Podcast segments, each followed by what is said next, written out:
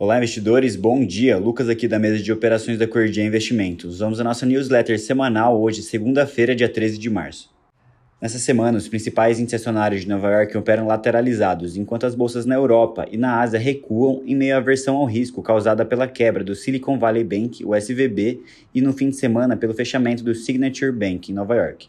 além também do Federal Reserve ter anunciado um pacote de medidas para limitar o impacto da crise no setor bancário, com um programa de financiamento com empréstimos de um ano aos bancos. E também foi anunciado que os clientes do SVB também poderão sacar seus depósitos integralmente. Ainda no cenário americano, o presidente dos Estados Unidos, Joe Biden, deve falar nessa manhã sobre a situação bancária e ao longo da semana temos destaques na agenda de inflação consumidora, o CPI, nos Estados Unidos amanhã, vendas no varejo e produção industrial de fevereiro na China na terça-feira, decisão de juros do Banco Central Europeu na quinta-feira e o CPI na zona do euro na sexta. Já que no cenário interno, a B3 tem um novo horário de negociação a partir de hoje, com o início do horário de verão nos Estados Unidos, sendo que a mudança ocorre no horário de fechamento, por volta das 5 horas da tarde, e a abertura permanece às 10 horas da manhã.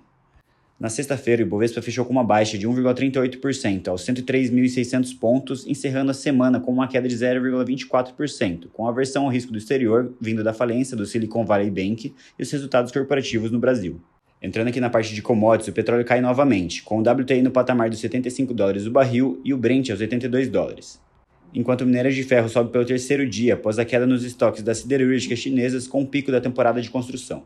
No noticiário, o ministro da Fazenda, Fernando Haddad, disse em entrevista na sexta-feira que o presidente Lula já está com os nomes sugeridos para a diretoria do Banco Central, que as taxas de juros estão muito elevadas e que está preocupado com o mercado de crédito sendo que na semana passada Haddad também disse que o arcabouço fiscal seria apresentado a Lula ainda nessa semana. E no calendário de balanços, Natura e Eletrobras divulgam hoje seus números após o fechamento de mercado e ao longo da semana temos destaque para CVC, Bracem e Dux. Bom, por hoje é isso, eu tenho todos uma excelente semana e bons negócios.